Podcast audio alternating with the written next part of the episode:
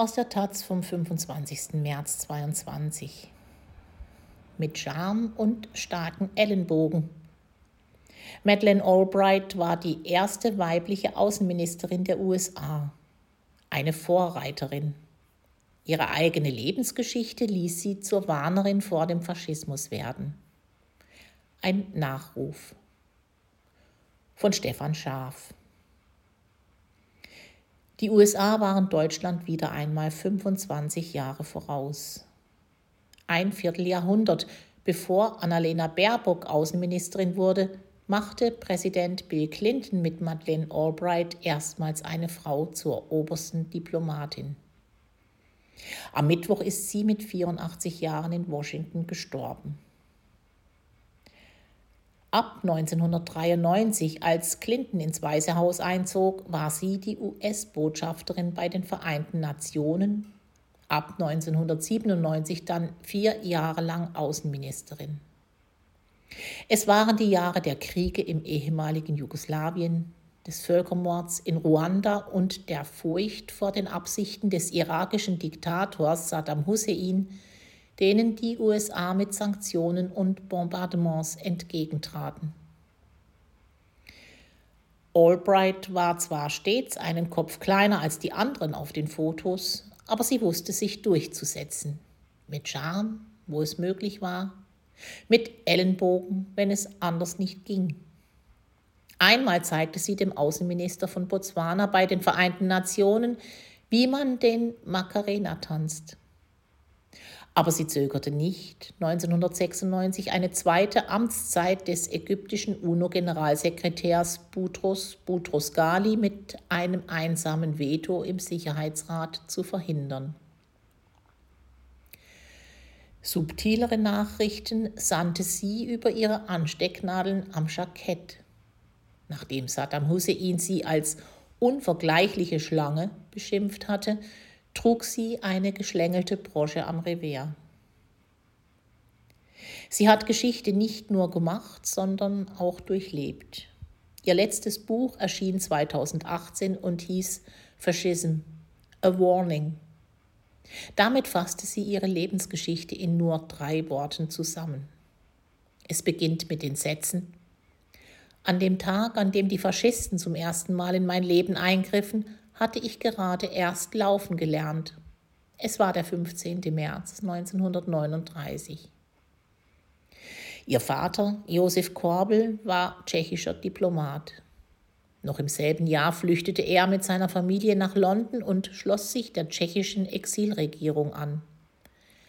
Nach dem Sieg über Hitler kehrte die Familie nach Prag zurück.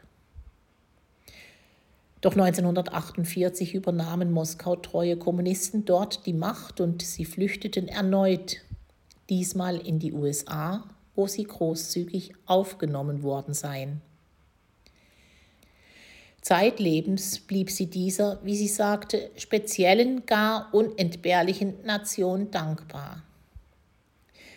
Die Eltern verschwiegen Madeleine, die katholisch erzogen wurde, ihre wahre Familiengeschichte. Drei ihrer Großeltern waren Juden und wurden wie zahlreiche weitere Verwandte von den Nationalsozialisten ermordet. Erst 1996 brachten Recherchen der Washington Post dies ans Licht. Die Geschichte ihrer Familie sorgte für ihr frühes Interesse an Außenpolitik. Sie wurde Journalistin und Professorin mit dem Schwerpunkt Osteuropa. Schon Präsident Jimmy Carter machte sie zur Mitarbeiterin im Nationalen Sicherheitsrat.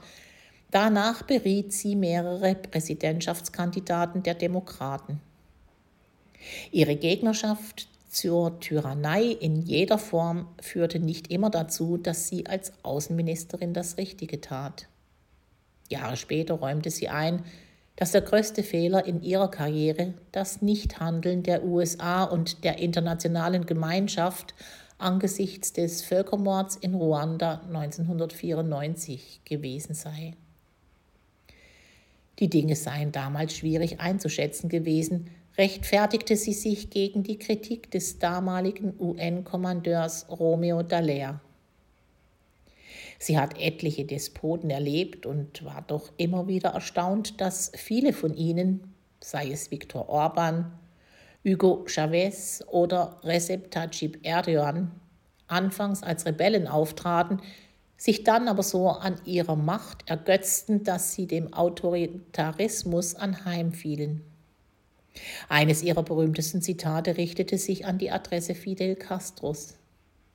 Als der 1996 zwei aus Miami kommende Kleinflugzeuge auf offener See abschießen ließ und die Piloten der Abfangjäger sich brüsteten, sie hätten den Exilkubanern die Eier weggeschossen, verurteilte sie dies ganz unladylike.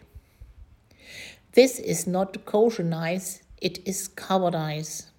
Zu Deutsch etwa, ihr habt keine Eier, sondern seid nur feige. 2008 und 2016 unterstützte sie Hillary Clinton im Präsidentschaftswahlkampf. Sie begründete dies mit den Worten, es gibt einen speziellen Platz in der Hölle für Frauen, die einander nicht beistehen. Vor allem jüngere Frauen, die lieber den Sozialisten Bernie Sanders im Weißen Haus gesehen hätten, waren damit nicht unbedingt einverstanden. Am Ende siegte Donald Trump, den Albright den ersten antidemokratischen Präsidenten in der modernen Geschichte der USA nannte. Anfang 2000 traf sie den in den USA damals weitgehend unbekannten neuen Präsidenten Russlands, Wladimir Putin. Hinterher notierte sie ihre Eindrücke. Putin ist klein und blass, so kalt, dass er fast wie ein Reptil erscheint. Er sei beschämt und entschlossen, die auseinandergebrochene Sowjetunion zu alter Größe zurückzuführen. In ihrem letzten Beitrag für die New York Times, der einen Tag vor dem russischen Angriff auf die Ukraine erschien, urteilte sie, Putin sei dabei, einen historischen Irrtum zu begehen.